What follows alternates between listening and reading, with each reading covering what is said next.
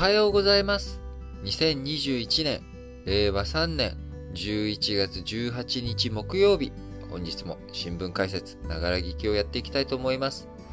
えー、まず最初の話題、丸一として、えー、日本の貿易、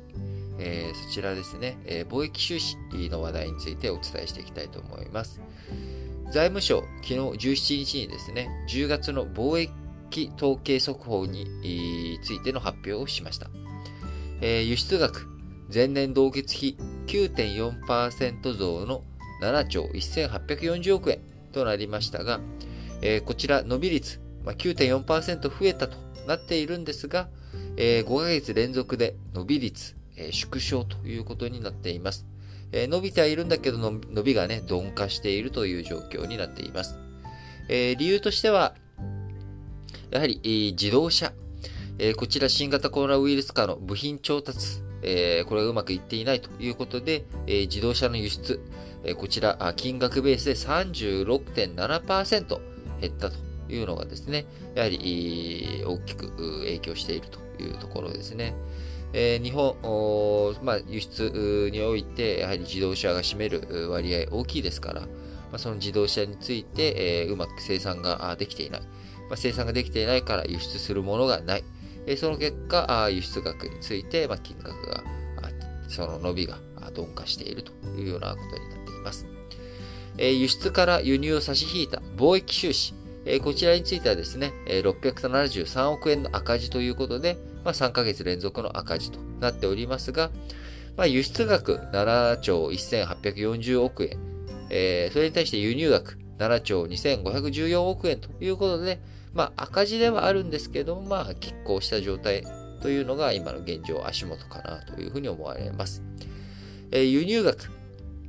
えー、増えた要因としてはですね、やはり原油価格の高騰、石炭、液化天然ガス、えー、こういったところについての金額が高騰していること、まあ、これを背景に、えー、金額が膨らんで、え、金額がね、え膨らんでいるということになっていますが、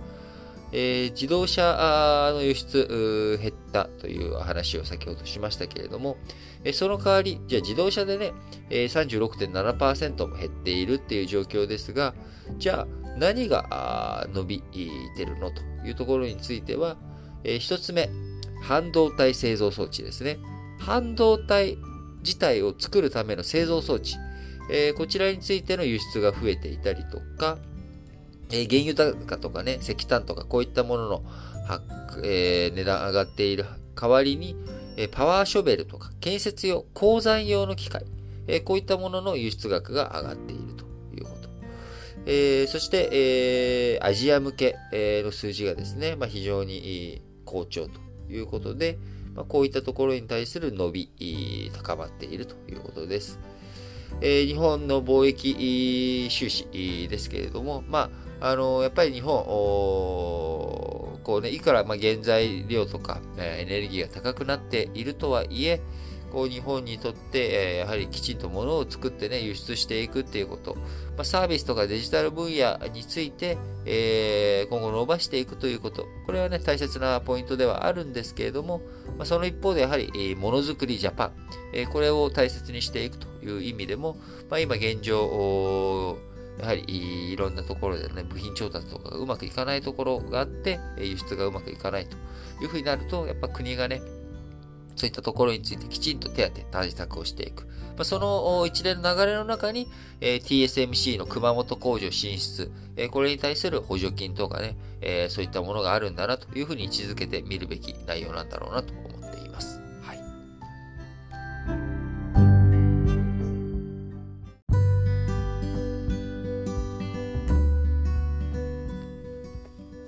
丸2としまして、えー、アメリカとイギリス、えー、こちらのね、消費に関する動向について、えー、お伝えしていきたいと思いますが、えー、イギリス、えー、統計局、昨日17日に発表しました10月のイギリスの消費者物価指数、前年同月比で4.2%上がったと。いうことで、え、9月の上昇率がですね、3.1%だったところから、え、さらに一段と急拡大しているというのが、まあ、イギリスの消費者物価指数ということになっています。えー、2011年12月と並ぶ約10年ぶりの大きさとなっているわけですが、まあ、背景には電気、ガス料金、こう燃料がね、あのー、高くなってしまっている、えー、エネルギーの金額が高くなってしまっていることから、まあ、電気、ガス料金が引き上げられたということで、まあ、これで消費者物価指数、まあ、基礎体温が上がっちゃったみたいなことになって、えー、ここの部分が上がったということ。えー、それと、えー、付加価値税、まあ、日本の消費税ですね。えー、消費税にあたるイギリスの付加価値税の軽減措置の縮小ということで、え、インフレ加速しているというような状況になっています。えー、イングランド銀行、イギリスの、ね、中央銀行であるイングランド銀行の物価目標2%というところから2倍を超えた4.2%という数字になっており、まあ、早期の金融引き締め、えー、金利を上げていくっていうようなね、まあ、こういった観測が強まっているということです。えー、もともと、まあ、今月の上昇率、あ、10月のね、上昇率、4%弱と見ていたところから、まあ、大幅に上回ったということになってしまっています。はい。で、えー、アメリカに関してはですね、えー、まあ、物価上昇をして、えー、まあ、あの、イギリス消費者物価指数、これは、まあ、物価が上がってるのどうなのっていうことに対する指標というわけですけれども、まあ、イギリスと同じようにね、アメリカも物価上がってしまっていると。で、物価が上がっている時にポイントとなるのは、値段が高くなっちゃっているから、じゃあ、買い控えとかね、えー、そういったことが起きているのか、起きてないのかというところですが、えー、アメリカあ、10月のですね、えー、小売売上高あ、こちらについては、えー、1.7%増えたという数字が出てきています。えー、3ヶ月連続の増加となっており、伸び率、えー、今年3月以来の7ヶ月ぶりの大きさとなったということで、えー、アメリカあ、物価上昇をしているんだけれども、その中でも消費が力強く回復を続けていることが示されているということです。えー、市場予測1.3%ぐらいま伸びるんじゃないのと思っていたのが、まあ、1.7%ということで、えー、こちら、まあ、ちょっと上向いているということですが、まあ、背景としてはですね、え、アメリカ自動車、え、こちらの部品の供給制約とかが改善されたことから、え、販売店の売上高あ、自動車販売店会社の、え、売上高がですね、え、増えているっていうことが、ま、全体を押し上げたということになっております。え、また、ガソリン価格高くなっていてもですね、えー、まあ、それでもガソリンを使わなあかんということで、まあ、あこういったところで、え、売り上げ、えー、上がっており、まあ、あの基本的に売り上げ、えー、インフレが起きていても、まあ、売り上げ、えー、しっかりと伸びているというような状況になっています。えー、アメリカの消費者物価指数、10月ですね、えー、6.2%前年同月比上昇ということで、約31年ぶりの大きさになっていて、インフレ加速への懸念強まっているんですが、まあ、その中で、えー、小売り、まあ、しっかりと伸びているということです。背景にはですね、やはりアメリカ、雇用の拡大とか賃金の上昇、インフレがただ進んでいるだけじゃなくて、それがきちんと、えー、雇用とか賃金に反映されていると。え例えばね、えー、物価が5%上がっても、えー、賃金が、6%上がっていれば、まあ、変えちゃうわけですよね。やっぱりこう、インフレをしっかりと起こしていき、いくため、えー、物価上昇を起こしていくためには、やっぱり賃金にね、これをきちんと反映させていくっていうことが必要不可欠なんだなというのが、まあ、アメリカの動きを見てると、まあ、非常に感じさせられますね。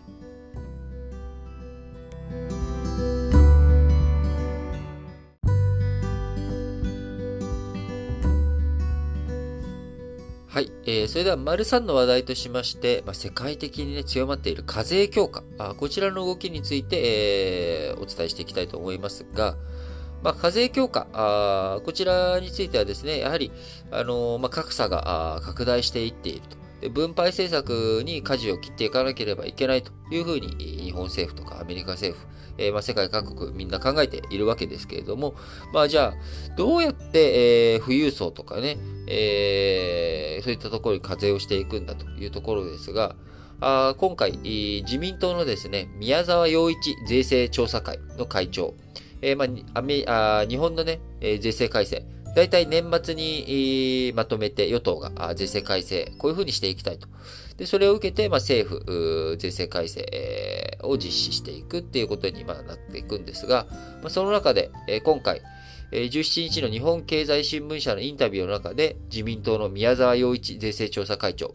二つ注目される話題、その、なんでしょう。こう、課税強化という意味では、二つ大きな話題が、このインタビューの中に出てるかなと思います。一つ目、え住宅ローン減税ですね。こちらについて、控除率、え縮小していこうという動きあります。え現行、借入残高の1%を所得税から差し引く仕組みというふうになっており、例えば、え1億円借り入れがあるという人はですね、その1%である100万円、えー、こちらの100万円が所得税から控除されるということになるわけですね。えー、こちらについて、まあ、今あ、どんどんいろんなマンション買ったりとか、不動産買ったりと、えー、そういった人たち、不動産とか、そういったものをしっかりと持ってもらおうと。で、住宅ローンを抱えてしまっているよねと。その住宅ローンの支払い分については、税金が賄ってあげるよという、まあ、こういった仕組みなわけなんですが、えー、実際、えー、じゃあ借り入れ1億円してですね、えー、金利を1%払ってるかというと、金利が1%よりも低いというような状態になって、えー、いる。えそうするとですね、例えば、えー、金利がね、えー、0.5%だとすると、1億円借りて、えー、年間50万円払ってるっていうことになります。そうすると、えー、50万円しか払ってないのに、税金は100万円お得になっちゃう。これって、逆ザヤだよね。えー、ということですね、控除額がローンの支払い利息額を上回る逆ザヤの問題を、まあ、会計検査員なども指摘をしていたということから、まあ、これ見直しをしていく必要があるよねっていうことで話になっています。えー、こちら、ま、見直しをしていくとですね、何が起きるかというと、一つ目は、やっぱマンション価格とか不動産価格、こちらが少し下がっていく方向になっていくのかなと。要は今まで、えー、マンションを買っておけば、ローン残高があると、えー、資産形成もできるし、なんと税金も返ってくる。まあ、こういったメリットがあると。ところが、な、あの、マンションとかこういったね、住宅ローンの借り入れができる、えー、人というのは、ある程度富裕層だったりとか、まあ、所得があ結構大きい人だったりするわけですよね。で、えー、所得税のマイナスができるということは、そもそも所得税を払っているということにもなってくるわけなので、基本的にわりかし、今、富裕層がどんどんどんどん、えー、マンションを買っていくっていうようなね、まあ、こういった動きにつながっていたわけなので、まあ、富裕層に対する課税強化という側面もありますし、まあ、マンション価格とかの抑制、えー、こういった動きにもつながってくるのかなと。なので、えー、マンションに対するですね、資産の流入、えー、こちらは少し絞られてくる話になってくるのかなというふうに思います。で、もう一つ重要なのがですね、えー、今後の検討課題として、金融所得課税の強化、あこちらについて検討していくという、まあ、こういった発言があったというところです。え今年のね、税制改正の中に入れるというわけではないんだけれども、来年以降、えー、それなりの対策、手当をしていかなければいけないんじゃないかというような、まあ、こういった話をぶち上げているということです。えー、今、日本、えー、金融所得に関わるですね、課税率、一律20%というふうになっているので、まあ、世界的に見ても低い水準にあるのは間違いないということから、まあ、引き上げについての意欲を見せたということになっております。まあ、こういった動きがね、加速化していくってなると、今度はこれ株価にも冷や水がかかっていくということになるので、えー、不動産と株、えー、このまあ、あのー富裕層がね、持っているようなところについての課税が高まっていくっていうところになっていくわけですけれども、やっぱりそこに対してですね、えー、所得とか実際のその生活の楽だったりとか、まあ、そのあたりについて何かやっぱり線引きが必要なんだろうなと、一律、えー、金融所得に対して課税するっていう動きが正しいのか。あるいはマンションとかの住宅ローン減税について一律でやっていくのか、まあ、それに対する適用のね、えー、部分についてどういうふうに見ていくのかというところについて、まあ、丁寧な議論が必要なのかなというふうに思います。えー、そして、えー、日本だけじゃなくてですね、アメリカ、えー、でも、格差是正に向けての課税、えこれどういうふうにやっていくのかっていう検討を進んで、えいるわけですけれども、え今回、えアメリカの中で出てきた、史上初の動きというのがですね、アメリカにおいて史上初となる自社株買いへの課税、えこれが検討されているということです。自社株買いって何かっていうと、まあ、あ自分たちの株、えー、企業がですね、自分たちの株を買うことによって、えー、市場に流通している株を減らす。えー、市場に流通している株が減ることによって株価が上がる。えー、その結果株価が上がるおかげで、えー、じゃあその株を持っている人たちが、まあ、あの、自分たちの資産が大きくなると。資産額が大きくなるっていうことで、えー、自分たちのえー、株か自社株買いをすることによって株主還元、えー、こういった動きがあるわけですね。えー、ところが、ま、これ、背景として、えー、民主党の中ではこういう考え方が根強いわけです。なぜ、えー、企業が自社株買いができるか。自社株買いができるには手元に余剰資金がないといけない。えその余剰資金はどこから生まれてきたのか。それはトランプ政権とかで、え法人税率を下げたからだ。え例えばそれまでね、法人税率仮に50%取ってたとしたら、100利益があっても50しか残らなかった。ところが、この税率を10%に引き下げると、え90、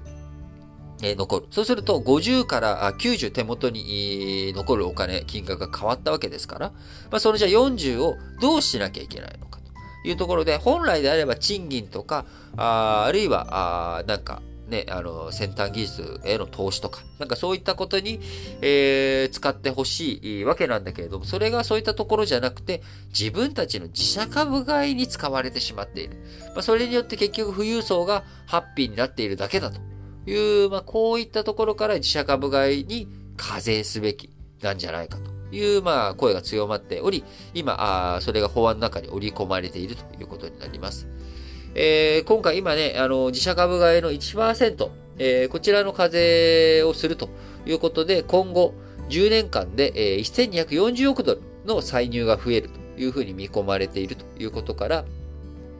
えー、自社株買い課税、えー、やっていったらいいんじゃないかという動きあるわけですが、これもですね、まあ、やっぱり株価に与える影響、それなりに大きいと思うんですよね。自社株買いしたら1%税金で取られていっちゃうってなると、やっぱり自社株買いが控えられていく。で、自社株買いって、えー、もちろんその株価が上がるっていう傾向、結果があるわけですけれど、それ以上に自分たちの資本効率、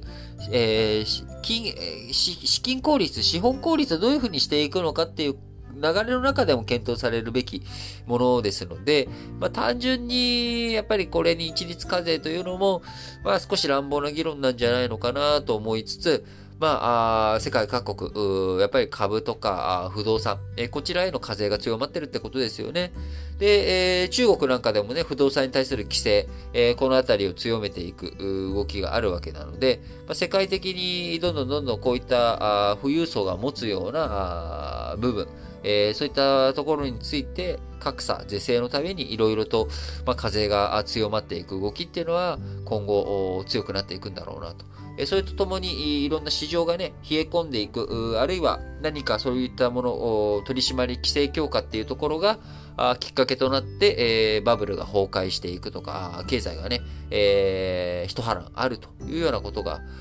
起きかねない状況になっていくと思うので、まあ、しっかりとやっぱり自分、資産防衛というのはですね、自分で、えー、やっていく。えー、状況がどういうふうに変わっても、それをしっかりと対応、対策していくっていうフットワークの軽さが非常に重要なんだろうなと思っています。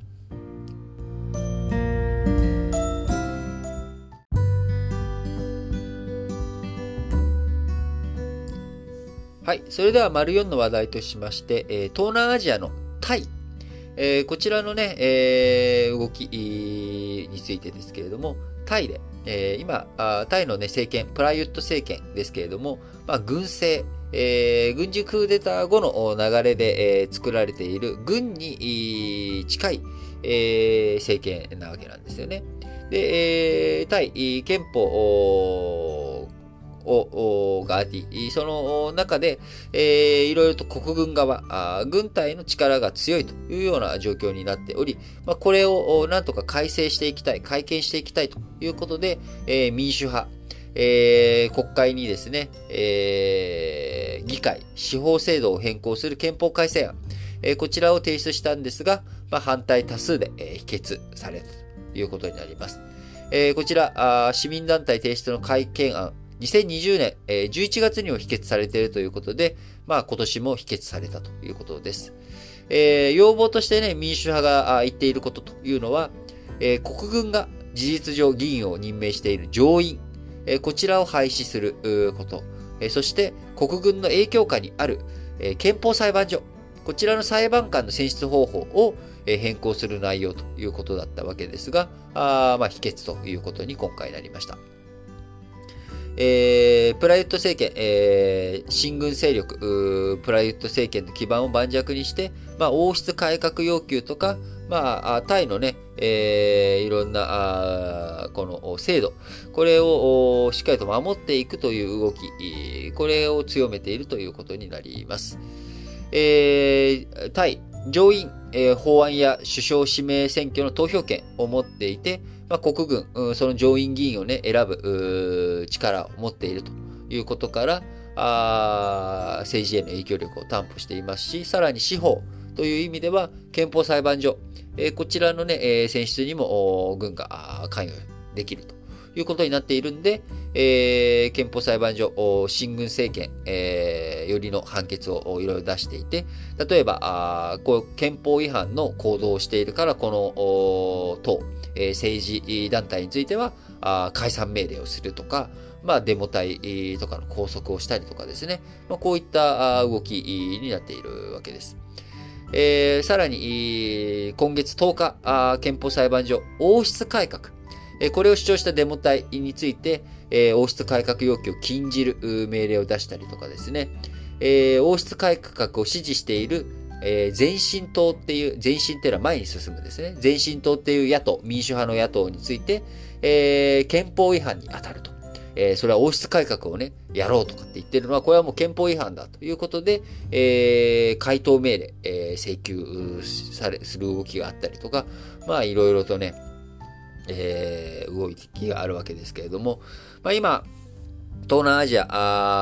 あ結構ロックダウンなどの影響も響いて、えー、成長率、経済が良くないということになっています。えー、そういった状況の中、タイね、11月から観光客の受け入れを開始したりとか、あまあ、観光客の受け入れ、えー、その、確か、ワクチンとか打っていたら、えー、隔離期間なしで、えー、観光客を受け入れるとかね。まあ、こういった動きして、えー、しっかりと経済ちょっと戻していかないとなという苦しい状況の中、えー、やはり今の政治に対するね、不満というものも今後ますます、えー、タイの中でも高まっていくんだろうなと。そういう風になっていくと、まあ、タイの政情が不安化、不安定化していくと、まあ、多くの日系企業、タイに進出していますんで、えー、そういったところの生産、滞っていったりとかすると、えー、日本の部品がね、届かないとかっていうことで、日本の丸一で話をしたような輸出、えー、日本からのものの輸出とか、そのあたりが、完成品のね、輸出とかが難しくなっていく、鈍化していくっていう可能性とかもあるわけなので、やっぱり、世界各国、いろんな国々の政治動向、えー、これが日本の経済、えー、そして自分たちの生活に、えー、こう影響していくっていうことね、まあ、こういった観点をしっかりと持って、日々のニュース、皆さんにね、お伝えしていけたらなというふうに思っています。はい。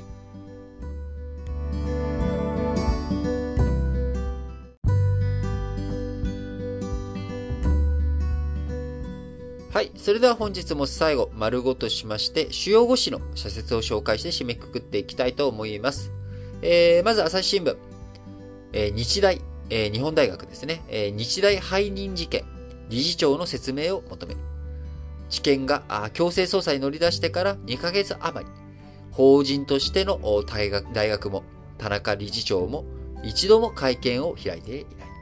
捜査が続いていることを理由に挙げるが、これだけ重大な疑惑が指摘される中、説明責任の放棄と言わざるを得ないということでね、えー、日大の示唆、こちらを日大の幹部が私物化した疑い、えー、出ています。えー、日大附属病院の建て替え工事や医療機器納入をめぐって、日大の元理事とか医療法人の前理事長、えー、3人が東京地検から背任罪で相次いで起訴されました。えー、元理事のね、井ノ口さん、井ノ口被告が取締役をしていた大学の子会社を使って、本来不要な企業を取引開催させるなどして、え、日大に約4億2000万円の被害を与えたと言われていて、その資金の一部は被告らに還流されたということ。まあ、どうに一体何があったのどうなってたのと。え、3年前のね、日大アメフト部のタックル事件。えー、こういったところでもガバナンスがうまく効いていない。えー、そういった指摘を受けてきた日大、えー、改めてですね、今回の背任事件についての説明についてもしっかりと説明責任を果たしていってほしいなと思います。えー、朝日新聞もう一本は、日本の人権外交、普遍的価値掲げるなら、他国に口を出す以上、国内においても人権への取り組みを強化し、侵害を許さないという強い決意が不可欠だ。えー、日本が未加盟の国際人権条約もあり、対応を検討する必要があるということで、えー、やはりですね、あのー、まあ、入管施設でのね、え、外国人長期収容、こういった問題とかも含めて、難民を受け入れない国、日本、え、人権侵害がね、え、こう、強制、労働的に捉えられてしまっている、あのー、ああれ？なんて言うんだっけ？ちょっと待って、言葉が出てこなくなっちゃった。えーと、すいません。あのー、外国人就労の問題ね、えー、こういったところとかについても、まあ、やっぱり外国人の受け入れどういうふうにしていくのか、あ長期就労させていく上でも、こういろんなところで日本の人権ってどうなってるのと。え他国について、えいろいろと言うのであれば、まあ、自分たちの身もね、正さなければならないというのが最新聞です。えー、毎日新聞。国会議員の文書通信費、日割りだけでは解決せん。見直しの必要性は繰り返し指摘されてきた。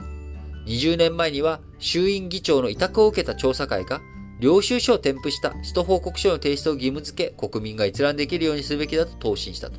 えー、20年前に言われたのに、まあ、そのままほったらかしになってしまっていると。えー、私っきりでね、えー、領収書とか何に使ったか使と明確にしなくていいという金額が、まあ、100万円もあるというのは、これは第2の給料じゃないかと。えー、そう言われているところの中、まあ、どういうふうに、え、このあたりをね、見直していくべきなのかということで、え、日割りで支給するっていうことじゃなくて、そもそも、やっぱり領収書の添付必要なんじゃないのというところまでちゃんと踏み込んで、え、話をしていくべきだと、毎日新聞です。えー、毎日新聞もう一本、内密出産の取り組み、現場任せにはできない。どんな事情でも安心して出産できる仕組みを作るのは国の責任だ。病院や自治体など、現場任せにしておくわけにはいかないと。え出産するときに自分が何者なのかということを、えー、言わずにですね、出産する、えー、内密出産。えドイツとかでは2014年に法整備がされているわけですけれども、え日本ではまだまだ法律的には、えグレーなゾーン、あるいはブラックなゾーンがいっぱいある中、えーえ、熊本の慈恵病院、え、こちらでね、内密出産の受け入れを開始したと。で、えー、巣は、あ初めての内密出産の事例かと思いきや、まあ、あの、家族に話をしますと出産した女性がなって内密出産が、えー、自治体としてはまだ起きていないんですけれども、やっぱり、そういった、あこう、自分のね、えー、出産あ、妊娠を知られたくない、えー、出産について秘密にしたい。えー、そうすると、まあ、適切なね、えー、医療を受けずに、そのまま自力で出産するってなっていくと、まあ、羽田空港のね、子供置き去り事件みたいな、あのー、出産時置き去り事件みたいな、まあそういったことにつながっていきかねないということにもなるので、やっぱり、えー、現場任せにはできない、えー、しっかりと法律とかね、えー、そういったところでの動き、こちらも必要なんだろうなというふうに思います。えー、産経新聞1本だけです。ワクチン追加接種、第6波備え本格化を。えー、日本に先行した欧米諸国では流行の再拡大が起きている。えー、ワクチン接種をね。えー、日本での第6波の到来を12月から来年1月頃と予想する専門家もいる。えー、準備作業を速やかに進め、えー、ワクチンのブースター接種、3回目接種について体制が整った自治体から接種を始めてもらいたい。え、読売新聞、水道管の老朽化、対策の先送りは許されない。えー、高度経済成長期に整備が進んだ水道管の老朽化は深刻だ。厚生労働省によると、40年の耐用年数を超えた全国の水道管は全体の2割近くに上っているということで、まあ、水道管に限らず道路とかトンネルとかね、えー、インフラ、えー、日本のインフラについても、えー、やはり老朽化が進んでいる。えー、でも人口が減っていく。まあ、そんな中でどういうふうに都市計画やっていくのかということをしっかりと考えていかなければいけません。えー、アメリカではね、えー、1兆ドル、のインフラ法案、こちらが成立をしました。えー、アメリカもね、えー、1970年代とか、50、80年代とかに、こう、進めたインフラ、これの老朽化が問題、課題となっている中、まあ、それを刷新していこうということで、え、巨額のインフラ投資法案が成立しています。えー、公共事業というとですね、え、日本悪者扱いされることがやっぱりね、多かったわけですけれども、やっぱここに来て、えー、やっぱりそういった投資を減らしてきた分の跳ね返りが起きていると。えやっぱり、スマートにね、え、いろんなものの更新とか管理とかをやっていくっていうこと、え、考えていく上でも、インフラ投資、やっていく前提として、まあ、デジタルを活用できる、まあ、そういった効率的な行政がね、できるようにやっていくっていうこと。これがやっぱり日本にとってはまず大切、最初にね、必要なことなのかなというふうに思っています。えー、読売新聞もう一本。企業の中間決算、収益改善を成長につなげよう。燃料や原材料価格の高騰など先行きの懸念材料には目配りしつつ、時代の変化を的確に捉えた攻めの投資が不可欠だ。えー、最後日経新聞の2本です。オプジーボ和解の教訓活かせ。日本の大学の基礎研究にも優れた目はある。国内製薬企業の手で実用化させるためには、えー、産学、こちらね、産業界と学問、えー、大学の間の橋渡しを円滑にできる体制の整備が欠かせないということで、まあ、やっぱり法律とか権利関係、えー、こちらについての契約、えー、しっかりと締結させていく、その締結を支援させていくっていうような整備、えー、それが大切なんだろうなと。で、研究者は研究に専念、えー、製薬会社はあそういったものをしっかりと作って売っていくこと。えこちらをね、しっかりと場合分けして、じゃあお互いどれだけの取り分を持つべきなのかということ、えこれをしっかりと明確化していく契約関係について、えしっかりと体制側がね、えー、助けてあげるということが必要になってくるのかなと思います。え最後、速さと実行力が問われるデジタル臨調。オンライン診療をはじめ、デジタル技術の進歩に制度や行政実務が追いついていない分野も多い。特にえ重要な課題については規制改革の通常の枠組みを超えて優先的に解決できるように背中を押すのも新臨調の役割だろう。えー、臨調というのはですね、臨時行政調査会の略です。えー、過去大きいところではですね、えー、第二次臨時行政調査会、土工臨調というのがあって、まあ、土工敏夫さんという人が、あ1981年からこの、行政をどういうふうに改革していかなきゃいけないかということを、えー、やって、えー、参考者の民営化、NTT、えー、JR、JT、えー、今ね、民営化されているタバコ、えー、鉄道、えー、通信、えー、こちらの3分野について民営化をさせるというふうにして、日本経済の民間主導に大きく転換をさせたという事例が、あ今からね、40年前に発足した、えー、土工臨調であったわけですが、今回、えー、デジタル臨調の中でしっかりとデジタル技術活用して行政をスリム化、スマート化していく動き、活発化させていってほしいなと強く強く、本当に強く思います。はい。えー、ということで、本日も皆さん、あ新聞解説ながら聞きをお聞きいただきありがとうございます。えー、ついこの前、ポッキープリッツの日だったなと思ったらですね、もう1週間経ってしまい、11月も半分を終えて、えー、18日となっております。えー、どんどんどんどん日に日に寒さ増していきますし、えー、日もね、もう東京だと夕方5時になってる時にはもう真っ暗というような状況になってきました。えー、当時、12月のね、当時まで、えー、あと1ヶ月とちょっとということになってきております。そして、えー、年末、クリスマス、年末、そして新年というふうになっていきますが、